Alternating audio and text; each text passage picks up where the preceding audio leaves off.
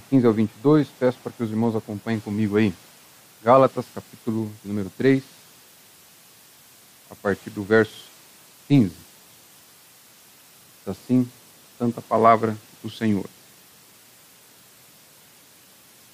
Irmãos, falo como homem, ainda que uma aliança seja meramente humana, uma vez ratificada, ninguém a revoga ou lhe acrescenta alguma coisa. Ora, as promessas foram feitas a Abraão e ao seu descendente.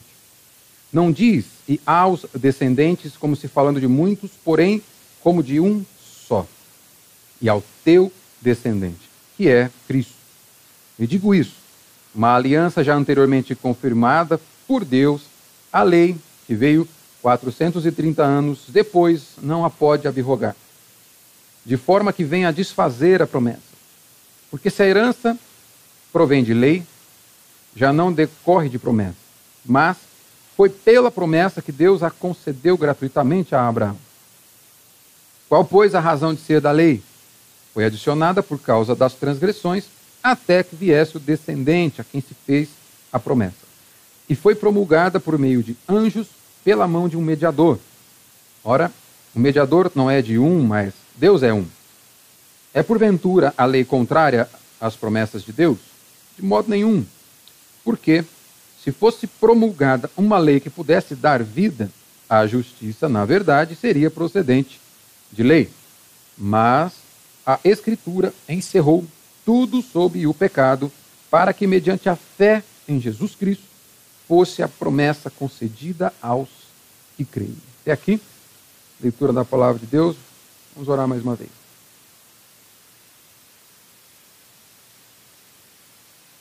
Senhor Jesus, é na total dependência do Teu Santo Espírito que nós chegamos até aqui e nos mantemos agora diante da Tua palavra, que foi lida, que é a lâmpada para nossos pés, a luz para nosso caminho, e que através dela é que nós temos acesso à vontade do nosso Redentor.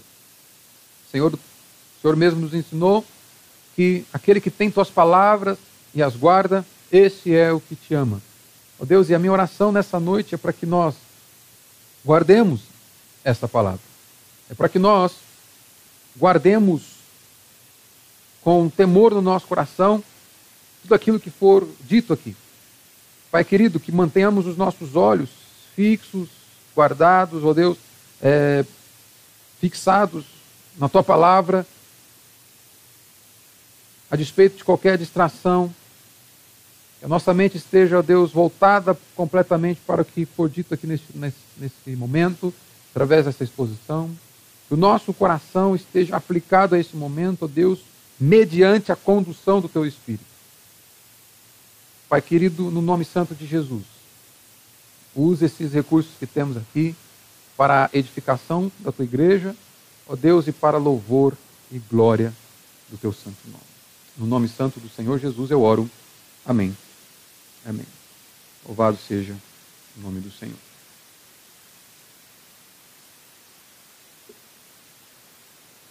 O Fábio colocou no chat ali que o áudio parou de funcionar.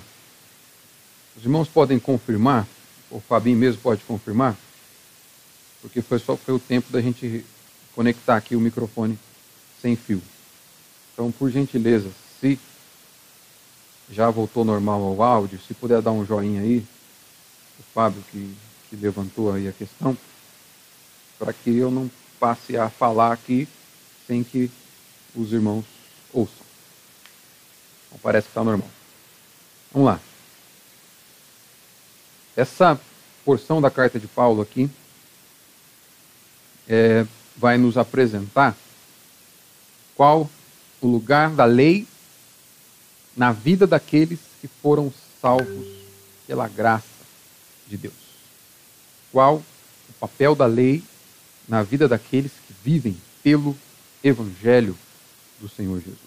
Cabe nós relembrarmos que o objetivo do apóstolo Paulo com essa carta aos Gálatas é justamente corrigir um desvio doutrinário, uma ameaça gravíssima que está entrando na igreja, que é a ameaça dos judaizantes que passaram a ensinar aquela igreja as igrejas ali da Galácia, aquela região, de que a fé em Cristo Jesus, conforme o apóstolo Paulo pregava, como sendo suficiente para a salvação dos homens, era algo errado, ou no mínimo incompleto. Esses judaizantes ensinavam, estavam ensinando às igrejas que aquilo, a teologia que Paulo pregou, o evangelho que Paulo instruiu aqueles homens, os, os Gálatas, para viverem, era algo incompleto. Não era errado, mas era incompleto.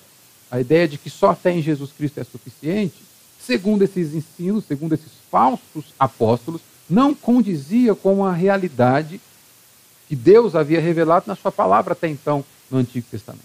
Então, e aqueles irmãos, a igreja da Galácia estava caindo nessa ameaça judaizante. Eles estavam caindo nessa, né, nesse risco de trocarem o próprio Deus pelo ensino dos judaizantes. É isso que Paulo inicia, é com isso que Paulo inicia a, a, a carta, a partir do verso 6, no capítulo 1, admirado com o fato deles estarem tão rapidamente se transferindo, saindo de Deus, o evangelho verdadeiro, para esse outro evangelho que na verdade é falso e é uma ameaça muito séria para a igreja. Aqueles judaizantes também ensinavam que o apostolado de Paulo era de segunda categoria. Paulo era inferior aos outros apóstolos. Portanto, eles não deveriam dar tanto crédito àquilo que Paulo ensinava.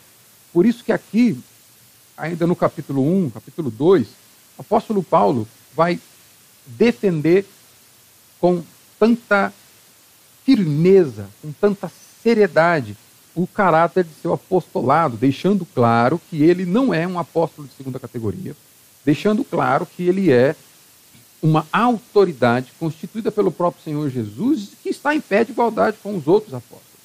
A autoridade de Paulo, reconhecida pelos outros apóstolos, fica evidente no, no cap, eh, nos capítulos 1 e 2. Inclusive, quando Paulo confronta o, o próprio Pedro na questão quanto à circuncisão, ou quanto à comunhão entre os gentios e os judeus, os da circuncisão. Uma vez que Pedro quando os judeus foram a Antioquia, no momento em que Pedro estava junto com a igreja gentílica ali, e Paulo também, Pedro, por uma aparente covardia, conforme o texto vai apontar, se afasta da comunhão com os gentios por causa dos judeus, temendo os da circuncisão. Paulo então confronta o apóstolo Pedro, deixando nítido aqui, deixando muito claro que a sua autoridade, ela não é de segunda categoria. Pelo contrário, ela é equivalente aos demais apóstolos, porque todos esses apóstolos foram constituídos, inclusive Paulo, pela, pelo chamamento, pela vocação do próprio Senhor Jesus, como ele inicia a carta aqui. No capítulo 3, nós, após Paulo defender seu apostolado, mais uma vez frisar a suficiência da fé em Jesus Cristo para a aceitação dos homens diante de Deus, Paulo, no capítulo 3, a partir do verso 1, ele vai apelar para a própria experiência dos Gálatas. Então agora ele volta às suas lentes, ele volta a sua fala para os Gálatas e apela para, suas próprias, para a sua própria experiência. Ele vai chamá-los a atenção para aquilo que eles já provaram do poder do Evangelho. Ele vai dizer no, no capítulo 3, os versos de, de 1 até 5, que as bênçãos que os Gálatas receberam não foi concedida pelo fato deles terem guardado a lei, como os judaizantes vinham ensinando, dizendo que a fé em Cristo não era suficiente, eles precisavam crer em Cristo, mas somado a isso, guardar todas as obras da lei mosaica. Então, Paulo relembra aqueles homens que, na verdade, não foi assim a própria experiência deles.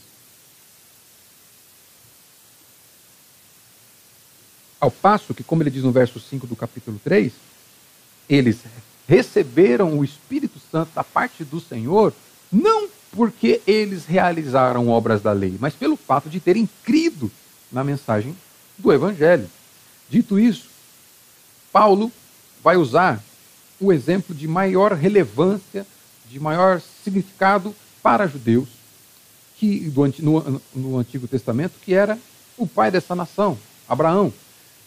E Paulo vai mostrar que Abraão, sendo homem de Deus, sendo reconhecidamente a origem ali é, da nação judaica, que Deus o separou para constituir o seu povo particular, Abraão deveria ser o maior exemplo, tanto para judeus e gentios, de que os homens não são aceitos por Deus, salvos por Deus, mediante a sua observância da lei, mas por causa da fé. Então, Abraão deveria ser exemplo, tanto para judeus quanto para gentios, de que o homem sempre foi justificado pela fé diante de Deus. Isso está no capítulo 3, dos versos 6 até o verso 12. Nos versos 13 e 14, Paulo vai nos mostrar que aqueles, depois de ter dito, nos versos de 10 a 12, que aqueles que desejam viver para Deus, a partir, desejam ser aceitos por Deus, desejam conquistar essa aceitação, serem salvos por Deus, a partir da observação da lei, todos esses estão debaixo de maldição.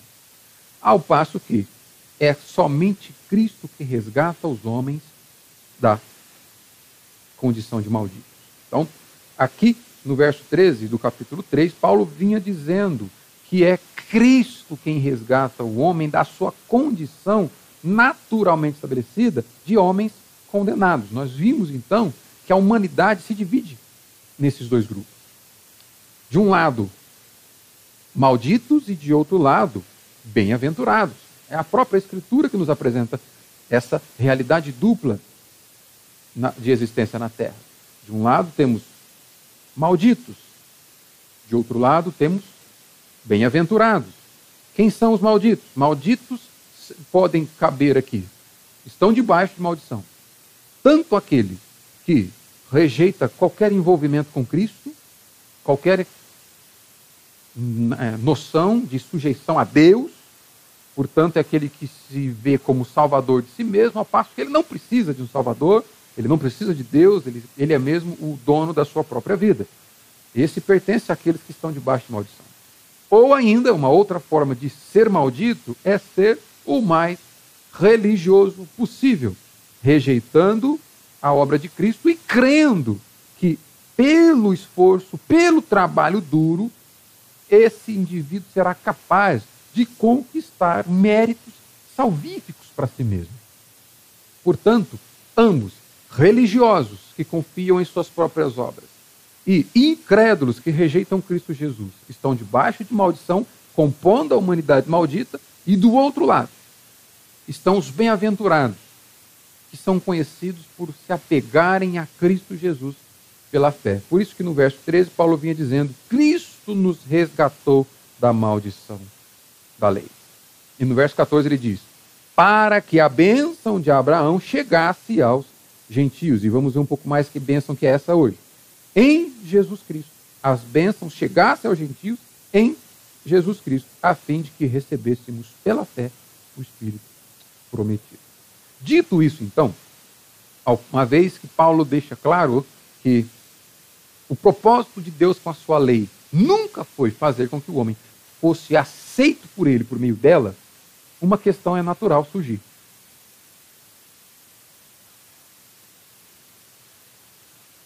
Será que então não precisamos da lei de Deus? Qual, como fica o nosso relacionamento com a lei de Deus?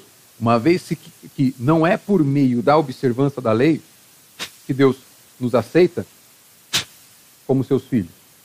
Uma vez que não é por conta da observância da lei que Deus nos recebe na sua família. Qual, pois, então, o papel da lei? Para que, que ela serve? E aqui, nessa porção que nós lemos, que depois ela vai até o final do capítulo 3, hoje eu vou ficar com os versos de 15 a 22, Paulo vai nos mostrar a relação que existe entre lei e promessa. Entendendo promessa, aquela através da qual a herança foi entregue a, ou foi prometida a Abraão. Se, Abra, se Paulo está usando aqui Abraão como exemplo, tanto para judeus quanto para gentios, de que os homens são aceitos diante de Deus, não pelo que fazem, não pela observação da lei, mas pelo que Cristo fez, se tornando maldito no lugar desses pecadores, para que todo aquele que confiar nessa entrega substitutiva de Cristo fosse então assim aceito por Deus, Paulo então agora vai nos mostrar qual a relação existente entre a lei e a promessa. De um lado, a lei, que é santa, que é pura e que reflete o caráter de Deus, porque a lei é de Deus. É Deus quem nos concede a sua lei. Portanto, a lei ela vem é, iluminada, ela vem transmitindo, ela tem o caráter santo de Deus, ela tem a beleza de Deus, ela tem a, a pureza de Deus, ela tem é, o poder de Deus, ela, ela, ela, ela tem tudo aquilo que nos remete para Deus, porque ela é originada no próprio Senhor. Quando nós vemos os, os, os cantores, os autores de salmos, declarando, em especial o Salmo 119, a sua paixão pela lei de Deus, a sua paixão pela palavra de Deus, eles estão se referindo a essa lei que Paulo está dizendo que não é por causa dessa lei que os homens são aceitos por Deus. Mas a lei ela é de Deus, ela é bênção de Deus para seu povo, ela é uma expressão da beleza de Deus. Por outro lado, a promessa também ela provém de Deus ela é proveniente de Deus. E é na promessa que nós também encontramos beleza de Deus, nós encontramos propósitos de Deus, santidade de Deus, justiça de Deus, o amor de Deus pelo seu povo. A questão que fica agora é como que nós relacionamos essas duas coisas. Espera aí. Se não é, se eu não vou ser aceito por Deus por estar obedecendo, o que, que eu vou fazer com essa lei? Será que eu preciso dela? Então esses versos foram escritos para nos mostrar qual a relação existente entre a lei que vem de Deus, uma promessa que também vem de Deus. E aqui, para fins mais didáticos, eu separei essa porção em duas partes. A porção que vai do verso 15 até o verso 18 nos mostra, já que o objetivo aqui é Paulo mostrando qual a relação existente entre lei e promessa, dos versos 15 até o 18, nós vemos aqui que Paulo nos diz que a lei é inferior à promessa. Primeiro ponto. A lei é inferior à promessa, e é isso que nós vamos ver nessa primeira porção dos versos 15 até o 18. E na segunda porção, dos versos 19 até o 22, nós vamos ver que a lei, além de ser inferior à promessa, ela é serva da promessa. Ela está servindo a, promessa. E aqui nós vamos encontrar, então, a relação de lei com promessa, a sua inferioridade em relação à promessa e a sua e o seu propósito, o propósito que Deus tem com essa lei comparado à promessa. Então, primeiro ponto que eu quero ver com os irmãos aqui no texto, olhando para os versos 15 até 18, é que a lei é inferior à promessa de Deus. E primeiro, por que, que a lei é inferior à promessa de Deus? Porque ela não pode anular a promessa de Deus. Não há poder na lei para anular a promessa de Deus. Verso 15 diz assim: Irmãos, falo como homem, ainda que uma aliança meramente humana, uma vez ratificada, ninguém a revoga ou lhe acrescenta alguma coisa. A lei é inferior à promessa porque ela não pode invalidar a promessa. Quais, qual o significado das palavras que Paulo usa aqui? Paulo diz assim: irmão, falo como homem. Ou seja, ele está dizendo, irmãos, humanamente falando, vou usar exemplo do cotidiano para vocês entenderem. Uma vez que, falando, a, a, vocês não foram capazes de compreender a divindade do Evangelho, a divindade da promessa de Deus, uma vez que vocês não foram capazes de compreender a profundidade da promessa, usando promessa como sinônimo de evangelho aqui. Uma vez que vocês não conseguiram entender através da sua divindade e profundidade, vou usar então um exemplo humano do cotidiano para vocês entenderem o que significa, qual é a relação de lei com promessa. E aí Paulo continua dizendo no verso 15: ainda que uma aliança seja meramente humana, uma vez ratificada, uma vez validada, confirmada, ninguém a revoga ela não pode ser cancelada. E ninguém lhe acrescenta coisa alguma, não pode ser, o escopo dessa aliança não pode ser mudado. O termo aliança usado por Paulo aqui significa testamento, um contrato que, que Paulo está querendo dizer aqui? Olha, se vocês, se, se os homens, uma vez que eles estabelecem um contrato, uma vez que eles regem um testamento, é praticamente impossível de se quebrar esse contrato, esse testamento, ou mudar as cláusulas desse, desse testamento, quanto mais uma promessa, um, uma aliança feita por Deus, que é infinitamente superior a vocês em fidelidade.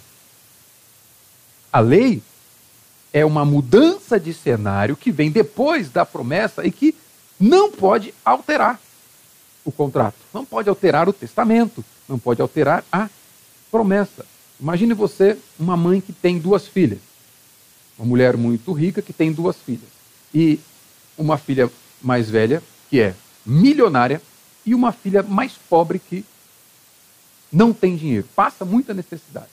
Essa mãe, quando ela, antes de falecer, estabelece, ela faz um testamento, e nesse testamento ela deixa toda a sua fortuna para a filha mais nova, aquela que não tem dinheiro.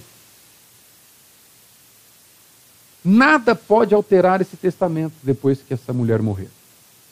Essa mulher morre e, esse, e, e, e a fortuna vai tudo para a filha mais nova, mesmo que um dia depois da morte da mãe, a filha mais velha perca todo o dinheiro, perca toda a sua fortuna.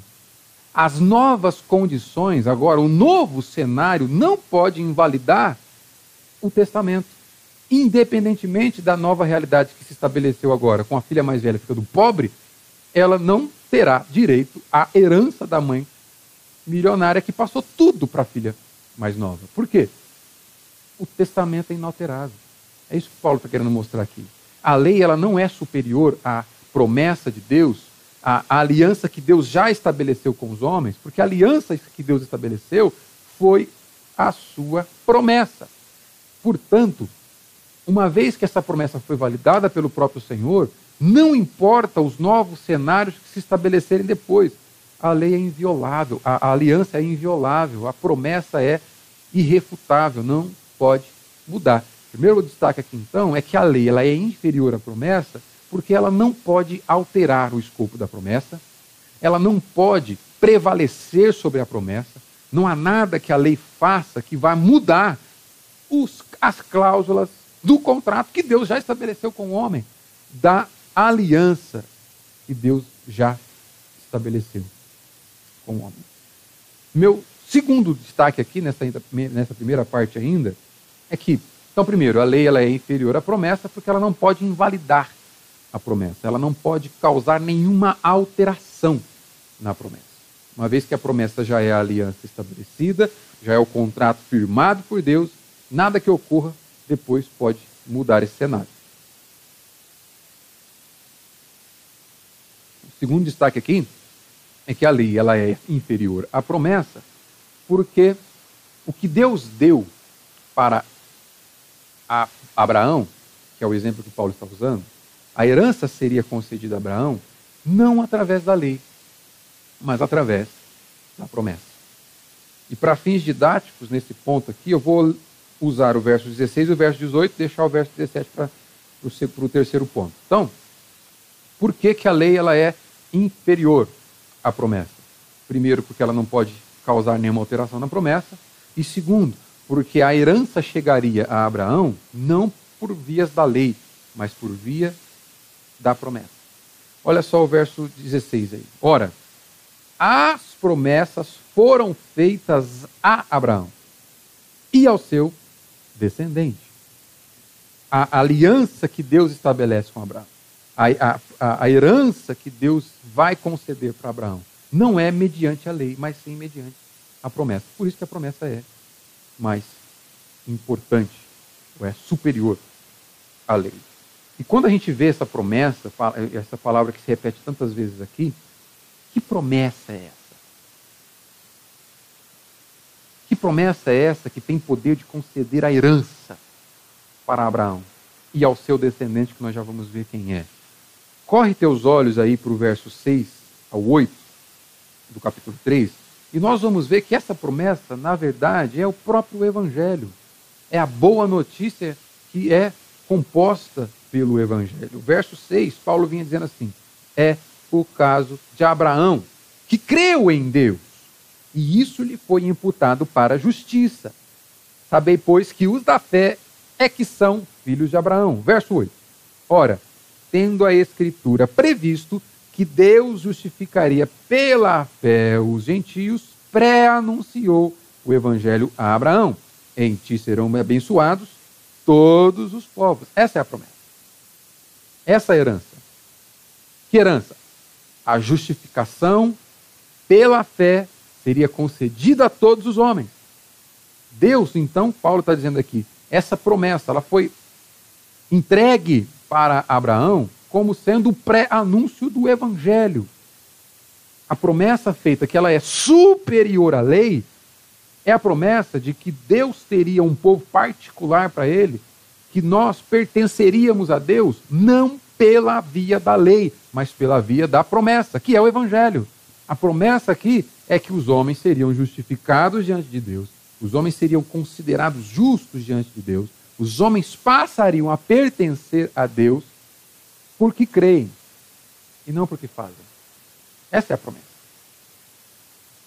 E a forma como é, é, a forma que Deus escolheu para estabelecer essa aliança, esse contrato, para afirmar essa promessa para Abraão, nos tem muito a dizer em relação à dinâmica dessa justificação, ou a dinâmica desse relacionamento de Deus com os homens, a dinâmica da salvação.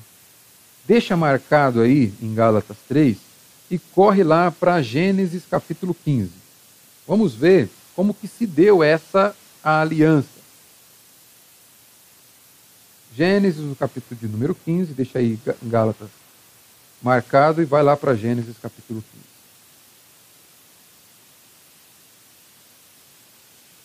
Gênesis capítulo 15, vamos ler aqui o verso 7.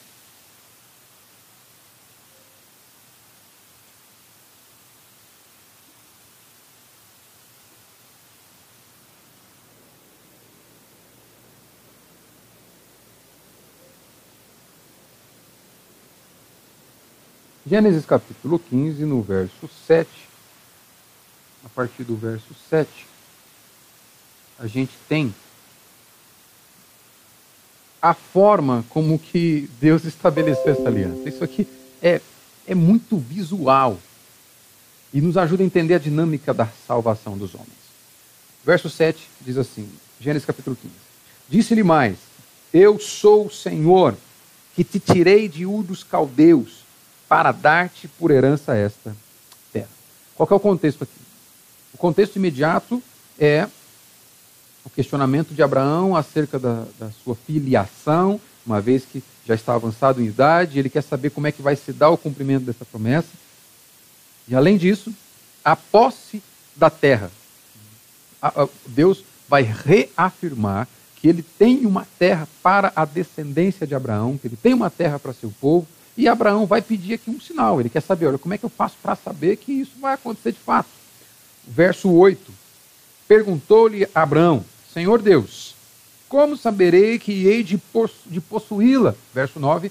Respondeu-lhe, toma-me uma novilha, uma cabra e um cordeiro, cada qual de três anos, uma rola e um pombinho. Ele, tomando todos esses animais, partiu-os.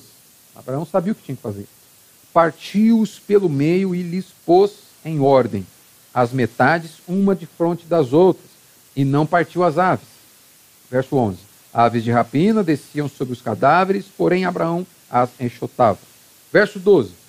Ao pôr do sol caiu profundo sono sobre Abraão, e grande pavor e densas e cerradas trevas o acometeram. Verso 17. E sucedeu que posto o sol houve densas trevas, e eis um fogareiro fumegante em tocha e uma tocha de fogo que passou entre aqueles pedaços. Naquele mesmo dia, fez o Senhor aliança com Abraão, dizendo: A tua descendência dei esta terra, desde o rio do Egito até o grande rio Eufrates. Então, no contexto imediato aqui, há esse sinal de aliança, esse ritual que Deus pede para que Abraão faça, prepare os animais, é a forma visual que Deus escolheu para mostrar para Abraão seria cumprido a promessa feita para ele. O contexto aqui é a terra prometida. No entanto, nós, quando olhamos lá para Paulo em Gálatas 3, ele está aplicando essa aliança à justificação pela fé. Qual que é, qual que é a teologia bíblica desse sinal que liga Gênesis aqui com, a, com Paulo lá em Gálatas capítulo 3? Essa terra que vai ser concedida mediante essa aliança firmada pelo próprio Deus para com esse povo, que figurava no Antigo Testamento, que era vista no Antigo Testamento como Canaã, é a prefiguração ou é o símbolo que aponta para Nova Jerusalém, que também, por causa de uma aliança que Deus frisou, firmou com o homem, ou seja, tudo isso aqui é deliberado, é proposital, esse, essa aliança que Deus faz com Abraão, porque o objetivo é mostrar para que mostrar para o momento em que essa nova Jerusalém, a cidade celestial, também seria concedida ao povo de Deus por causa da fidelidade de Deus à aliança que ele faz com os homens. Portanto, aqui é para isso que aponta esse símbolo. Paulo aplica essa aliança que Deus faz com Abraão aqui na justificação pela fé. A promessa de ter um povo particular que pertence a Deus e esse povo, essa promessa seria levado a cabo pelo próprio Senhor. E onde que fica é interessante tudo que está acontecendo aqui? Qual que é a importância disso tudo? Percebe que quando é, é, era dessa forma, esse sinal que nós estamos vendo Deus fazer com Abraão, era assim que as alianças eram feitas no mundo antigo. Eles não assinavam um contrato, preenchiam um testamento. A aliança era feita através desse ritual aqui. Quando dois reis iam fazer uma aliança, um contrato, eles partiam esses animais, colocavam um de frente do outro e eles passavam entre esses animais, simbolizando o seguinte: aquele que quebrar a aliança vai acontecer com ele o que aconteceu com esses animais. Ele pagará com a própria vida. Não é? É isso. Esse é o objetivo desse sinal. Então, geralmente, um rei mais poderoso ia na frente, o rei mais fraco ia atrás, e aquela aliança dependia desse rei mais fraco, porque ele ia olhar para a condição e dizer o seguinte: é, se eu quebrar o pacto, eu estou perdido, vou pagar com a própria vida. Era esse o objetivo desse sinal que Deus pede para Abraão fazer. Agora é interessante a gente ver como que Abraão está participando da aliança. Como que Abraão está participando do contrato sendo firmado aqui por Deus. No verso 12, a Bíblia diz que ao pôr do sol caiu profundo sono sobre Abraão. Ou seja, no momento em que Deus faz uma aliança com Abraão, dizendo: Olha, eu vou cumprir a promessa, Abraão está dormindo. Esse sinal nos mostra como funciona a dinâmica de salvação dos homens ou de justificação dos homens. Abraão está dormindo. Deus passa sozinho nessa teofania aqui, dessa, nessa, nesses símbolos, que são o fogareiro fumegante e a tocha de fogo passando entre aqueles pedaços partidos, é Deus passando sozinho, mostrando o seguinte: olha, o cumprimento dessa promessa não depende de Abraão. Abraão, ele, Abraão ele não está firmando um acordo comigo, não vai, não vai ser um trabalho a quatro mãos aqui. Eu estou passando sozinho enquanto Abraão dorme. Essa é a dinâmica da salvação. Deus está consumando, Deus tem o começo, meio e fim da redenção dos homens, enquanto os homens estão dormindo.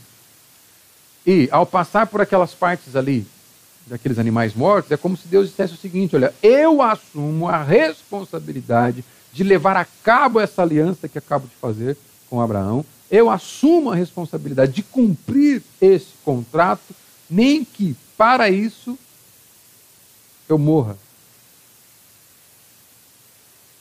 E foi justamente o que aconteceu. O Senhor leva a cabo o cumprimento da aliança através da morte do Senhor Jesus. É isso que aconteceu. Portanto, essa promessa, ela é superior à lei, porque é Deus quem a cumpre. A lei cabe ao cumprimento dos homens. A promessa cabe a Deus para que ela se cumpra. Portanto, o convite aqui de Paulo é: confiem na capacidade de Deus ser fiel e não na capacidade de vocês serem fiéis. Mas ainda voltando lá para Gálatas agora, volte comigo lá, Gálatas capítulo 3.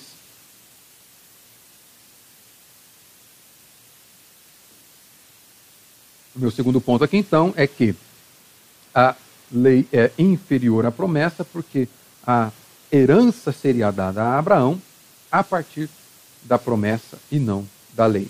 Verso 16 ainda ele continua: Ora, as promessas foram feitas a Abraão e ao seu descendente, o seu descendente, no singular. Não diz e aos descendentes, como se falando de muitos, porém, como de um só, e ao teu descendente, que é Cristo. Essa mesma promessa que foi feita a Abraão, na verdade, ela atinge Cristo, ela foi feita para Cristo. É isso, por isso que eu li na primeira parte da nossa, da, nossa liturgia aqui, no momento devocional, Hebreus capítulo 12, verso 2, que nos diz: olhando firmemente para o Autor e Consumador da fé, Jesus Cristo, que, pela alegria que lhe estava proposta, suportou a cruz, não fazendo caso da afronta, está sentado à destra do trono de Deus. Veja que Cristo suportou tamanha afronta, suportou tamanha oposição, suportou tamanha dor da cruz por causa da promessa. Contempla a promessa diante dos seus olhos, enquanto na terra, cumprindo com o plano de Deus, executando o plano de Deus, cumprindo com as obras do Pai, que são para ele comida, são para ele o motivo da sua, da sua vinda na terra, e tendo a plena certeza de que através da sua entrega, através do seu sacrifício, a promessa seria levada a cabo.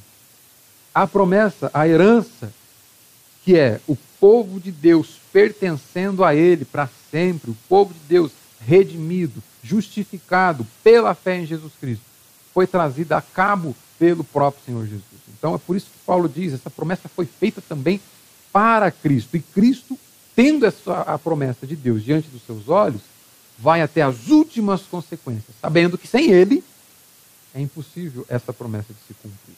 Portanto, a lei é inferior à promessa, porque foi a herança seria entregue aos homens através do Senhor Jesus pelo cumprimento da promessa e não da lei.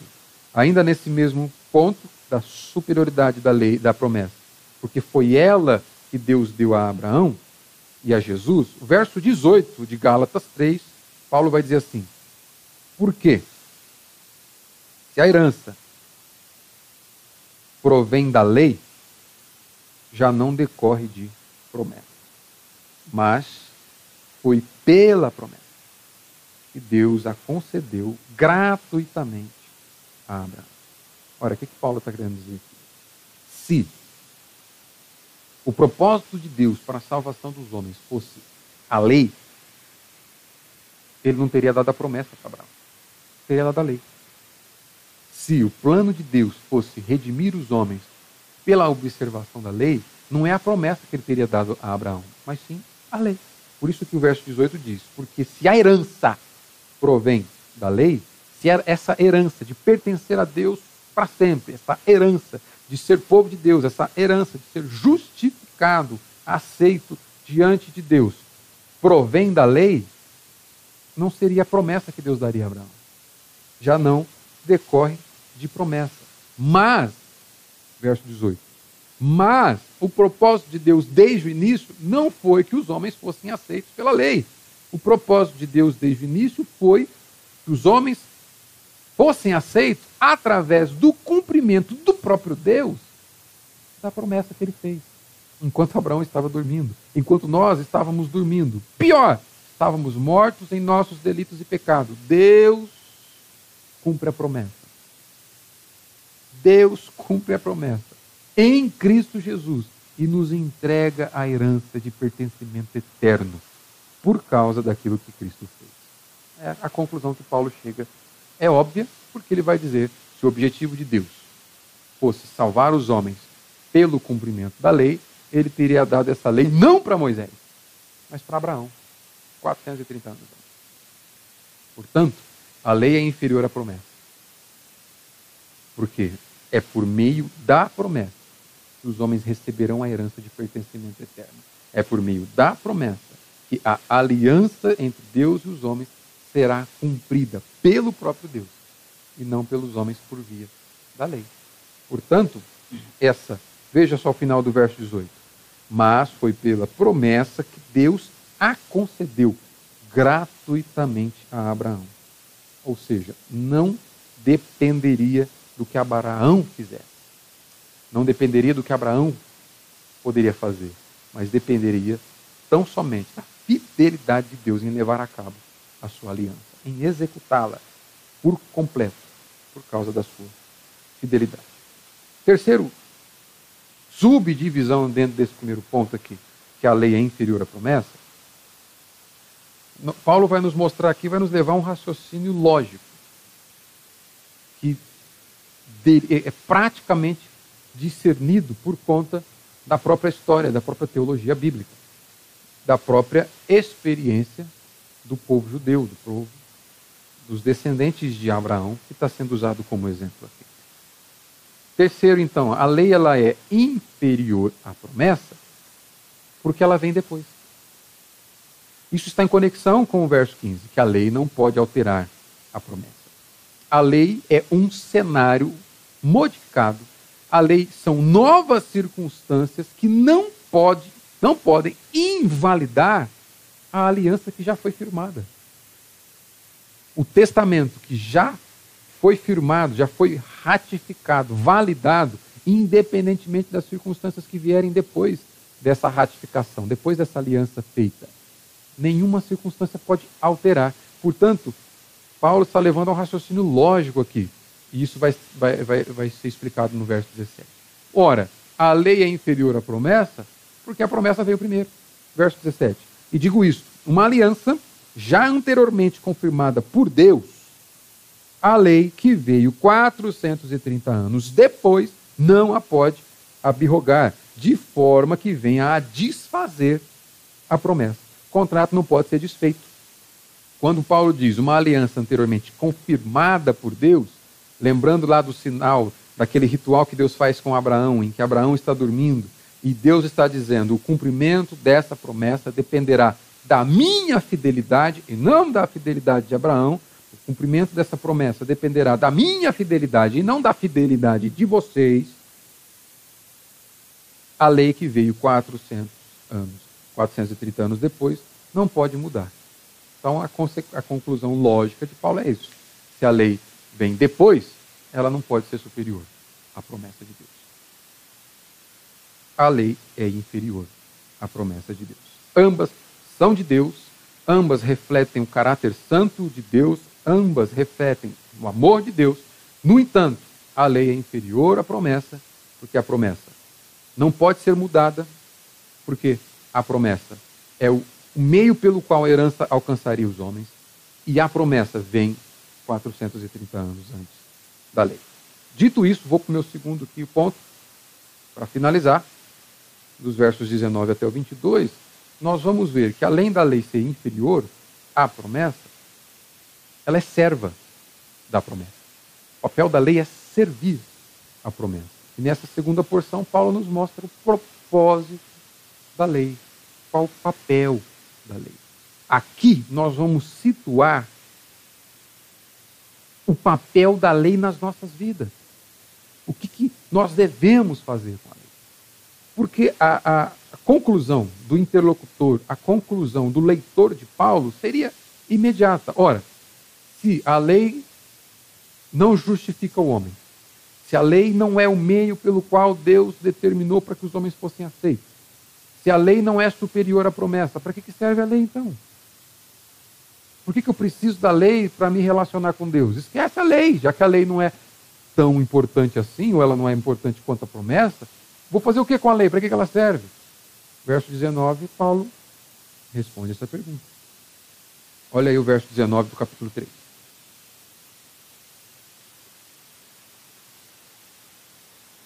Qual, pois, a razão de ser da lei? Essa pergunta foi feita para Paulo também. Tá bom, Paulo, para que ela serve? O que eu faço com a lei? Como eu me relaciono com a lei? Aqui nós vemos o papel da lei na vida evangélica, como nós devemos encará-la e entendê-la. Verso 19. Qual, pois, a razão de ser da lei? Paulo responde: Foi adicionada por causa das transgressões. A lei foi adicionada por Deus, ou seja, a lei veio depois da promessa. A lei foi acrescentada por Deus e ela tem um propósito claro, e é aqui, é dessa forma que vocês devem se relacionar com a, com a lei. É esse o papel adequado da lei diante ou dentro da vida do cristão, dentro da vida do homem de Deus. A lei foi adicionada por causa das transgressões. Há em diversos momentos da Escritura dizer quando nós vemos a relação da lei com as transgressões dos homens, da lei com o pecado, em diversos momentos da Escritura, nós vamos ver que Deus dá a lei justamente com o propósito de refrear a natureza pecaminosa dos homens. Como se Deus dissesse o seguinte: se deixar, a humanidade vira um caos. Portanto, a lei é aquilo que coloca limites, estabelece um cerco para refrear a natureza pecaminosa dos homens. Porque se deixar a nossa condição hoje seria pior do que aquela condição dos homens nos dias de Noé, em que o juízo de Deus veio através do dilúvio. Então, em diversas passagens da Escritura, nós vemos o texto bíblico mostrando que o papel da lei é refrear a natureza pecaminosa do homem. No entanto, não penso ser a aplicação que Paulo dá para essa expressão aqui.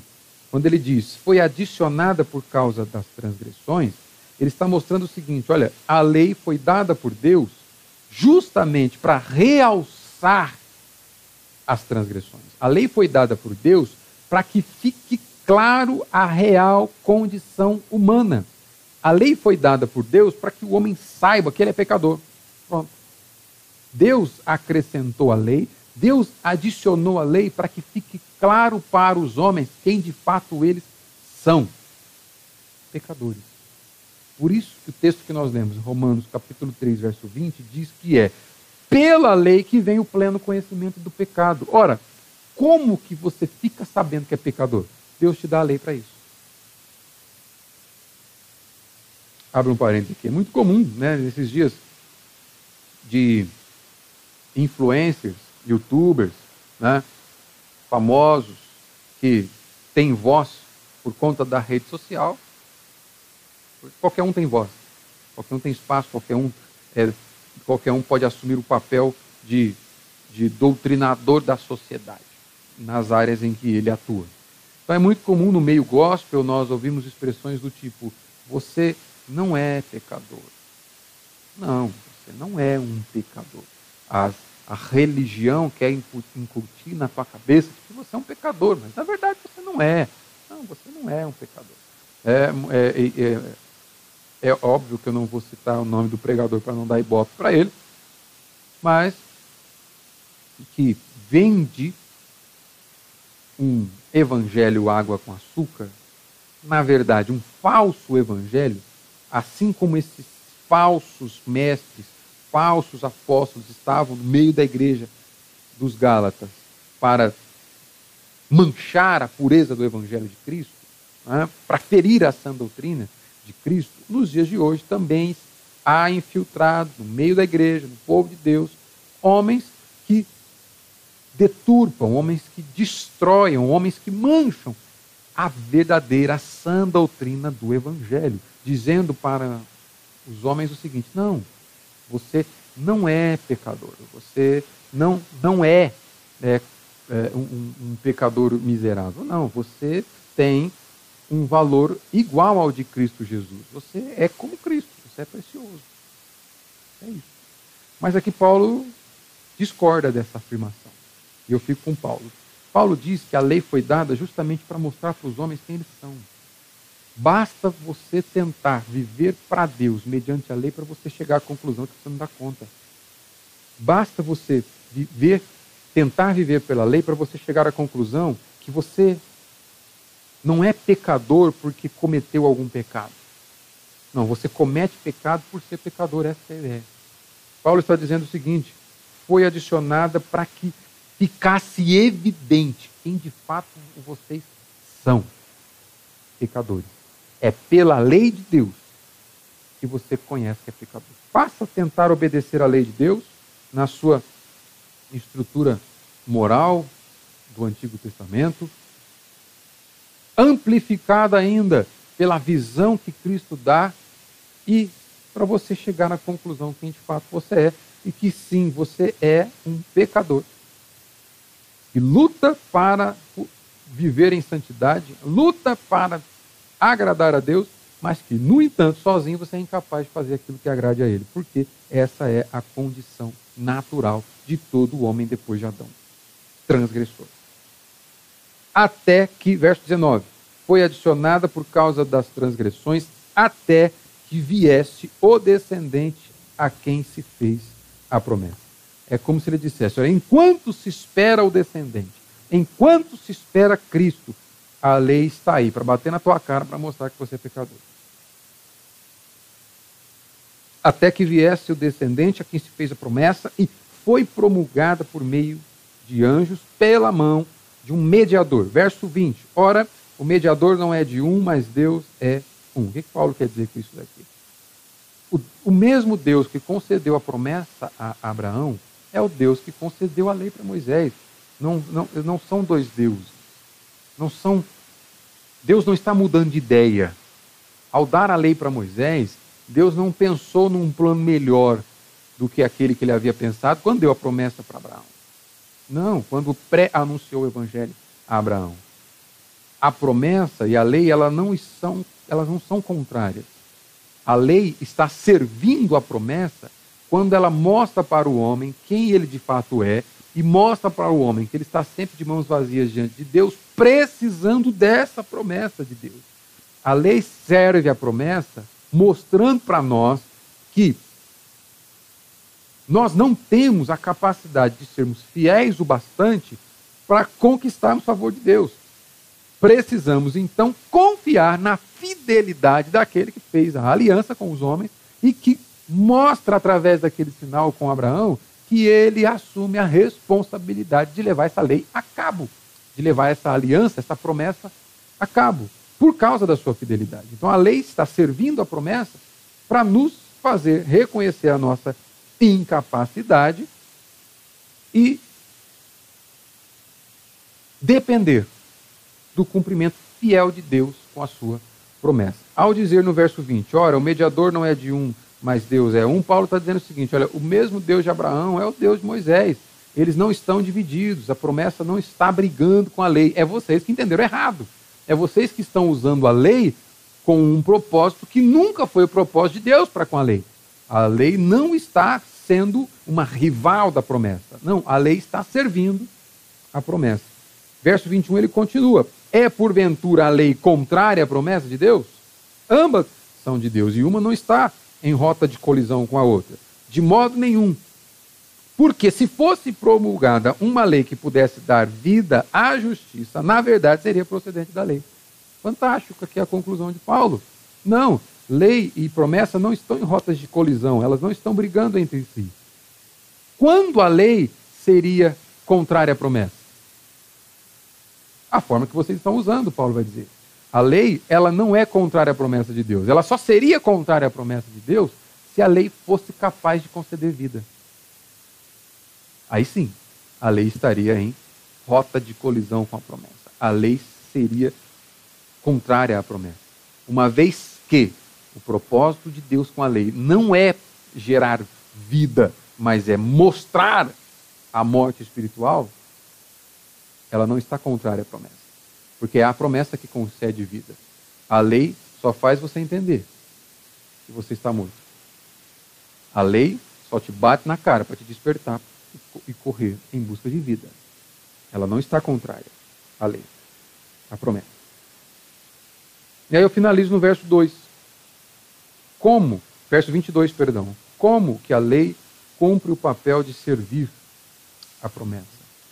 Verso 22, Paulo diz assim: Mas a Escritura encerrou tudo sob o pecado. Esse é o papel da lei. Escritura aqui é o Antigo Testamento, é a lei, em todo o seu aspecto moral, cerimonial, A lei civil, o Antigo Testamento. Mas a Escritura encerrou. Esse mas aqui do verso 22 é Paulo dizendo o seguinte: olha, a lei não é contrária à promessa, porque a lei tem um papel diferente daquilo que vocês deram para ela. O papel da lei não é fazer você ser aceito diante de Deus. O papel da lei é te aprisionar. O papel da lei é mostrar para você que você está encarcerado, incapacitado nas suas próprias obras, incapacitado nos seus próprios méritos e no seu próprio esforço. A lei, a escritura encerrou, e o termo aqui é encarcerar. Aqui que a lei cumpre o seu papel. Ela encarcerou tudo sob o pecado. A gente poderia traduzir aqui literalmente como a lei encerrou o mundo inteiro, tudo, sob o pecado. Esse é o papel da lei. A lei é mostrar que você não dá conta. A lei é mostrar para você que você é pecador e que as suas obras de fidelidade jamais fará com que você alcance as promessas de Deus. A lei não serve para isso. Para que, que a lei serve? Por quê? A gente já já falei disso aqui em alguns outros momentos com os irmãos, mas eu quero usar mais uma vez para a gente encerrar. Paulo nos leva a pensar aqui na, na seguinte questão: Deus te dá uma lei que é santa, que re, reflete o seu caráter santo, uma lei que reflete a sua bondade, que reflete a, a, a sua beleza, uma lei que foi amada por todos os autores bíblicos do Antigo Testamento, uma lei que deve ser amada pelo povo de Deus e, no entanto, uma lei que não pode te salvar. Por que então Deus te dá uma lei que não pode te salvar, dizendo que você precisa obedecê-la? Por que, que Deus dá uma lei dizendo aquele que não obedece à lei é digno de morte? Por que, que Deus te dá uma lei dizendo que o salário do pecado é a morte, sabendo que pecado é justamente errar contra a lei? A resposta é o verso 22. Paulo vai dizer: a lei, a Escritura encerrou tudo sobre o pecado, para quê? Esse é o propósito da lei.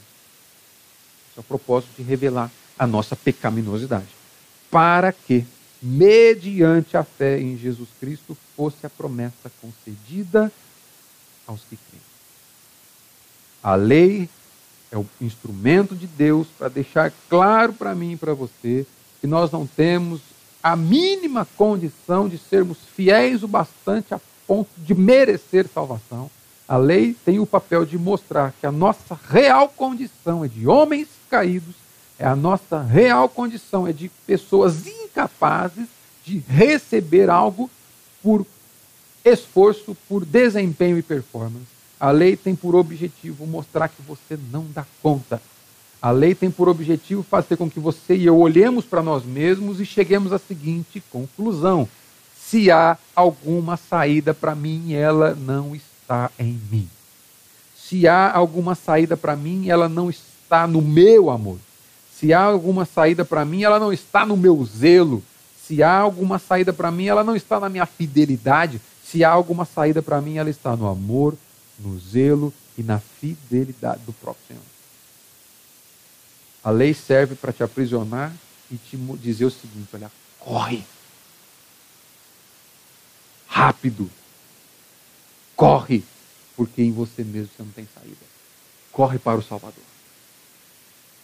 Por isso que Paulo termina dizendo: para que mediante a fé em Jesus Cristo. Portanto, a lei foi dada por Deus para você chegar à conclusão: a saída não está em você, a saída está em Salvador, a saída está no Senhor. Portanto, olhe firmemente para o autor e consumador da sua fé. A sua saída está nele, e não em algo que você vai fazer. A sua saída está naquilo que ele já fez. Portanto, agora olhe fixamente para ele.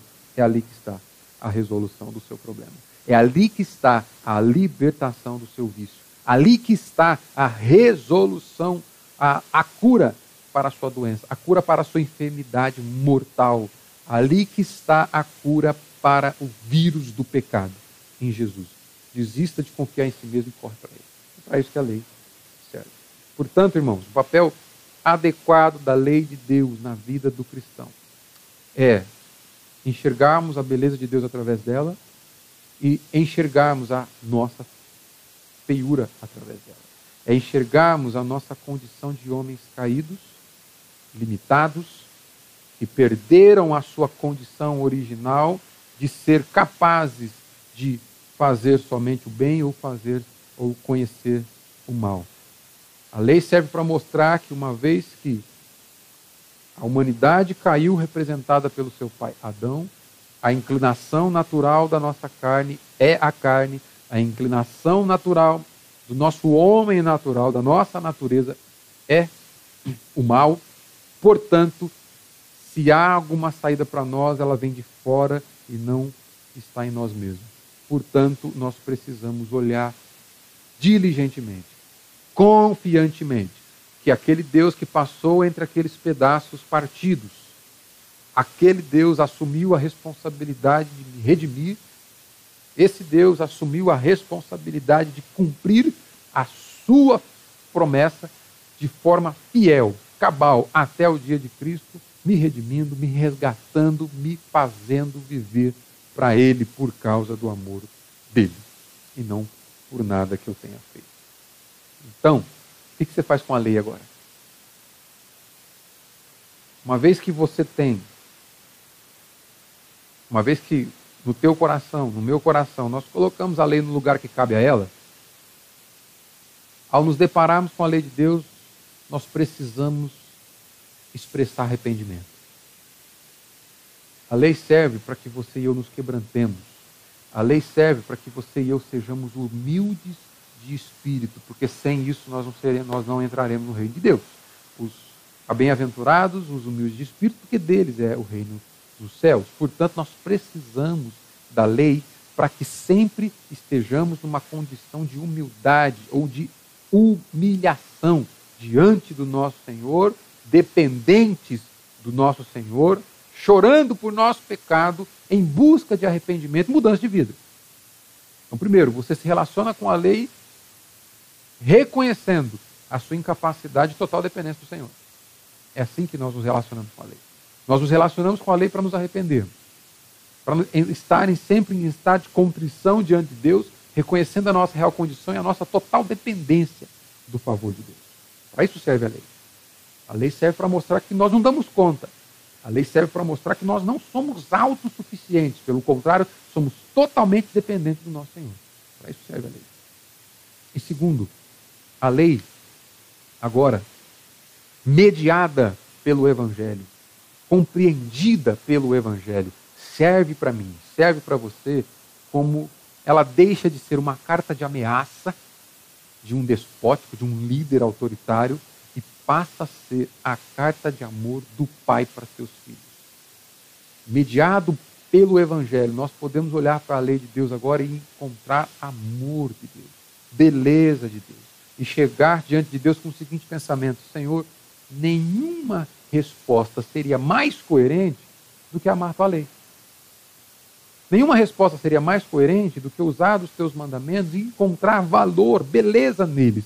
Porque apesar da minha imperfeição na tarefa de obedecê-lo, o meu Senhor Jesus obedeceu perfeitamente esses mandamentos no meu lugar e me deu uma justiça com a, a qual eu não seria capaz de construir com a minha fidelidade. Portanto, nada mais coerente do que eu agora olhar para o Senhor, olhar para a sua lei e buscar obedecê-la. Entendendo que a minha obediência, apesar de imperfeita, serve sim como uma demonstração de amor e gratidão por Deus que me salvou graciosamente, gratuitamente. Portanto, tenha na lei um lembrete da necessidade de auto-humilhação.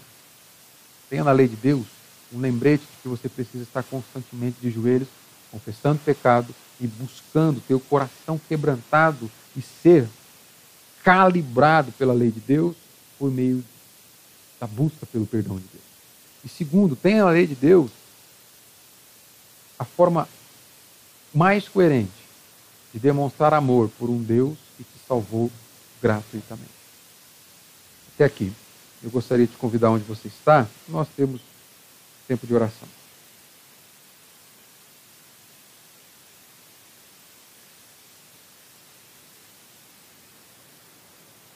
Pai querido, santo é a tua lei. E preciosa aos olhos daqueles que foram resgatados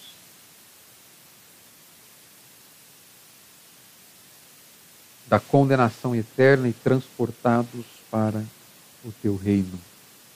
Tua lei é preciosa aos olhos daqueles que têm na tua palavra maior objeto de deleite, de amor e de te conhecer. Tua lei revela-nos o teu caráter santo. Tua lei revela-nos a nossa natureza caída. Tua lei revela a total dependência que temos de um Salvador que resolva o nosso problema. Tua lei revela a nossa atual condição como humanidade. Ó oh Deus, e a tua lei também revela amor, porque através dela nós entendemos que nós precisamos correr para Jesus. E em Jesus nós encontramos redenção, em Jesus nós encontramos perdão, em Jesus nós recebemos justiça, em Jesus nós recebemos graça, o favor do Senhor, que agora sim nos faz sermos aceitos pelo Senhor, e é o próprio Espírito do nosso Senhor Jesus que nos habilita a termos na tua lei uma resposta coerente ao teu amor demonstrado na cruz. Obrigado, Senhor Jesus, pela tua santa palavra. Obrigado, Senhor Jesus, pelo teu Santo Espírito que me habilita na tarefa de obedecer a tua lei. Obrigado, Senhor, porque a tua palavra nos direciona, ó Deus, segundo a tua vontade. Ó Deus, e que, Senhor amado, a tua igreja se lembre sempre disso. Senhor, nós temos a tendência de que o nosso coração se adapte com as realidades que se estabelecem. Ó Deus, e que a sua lei seja sempre um lembrete que nós não podemos confiar em nós mesmos.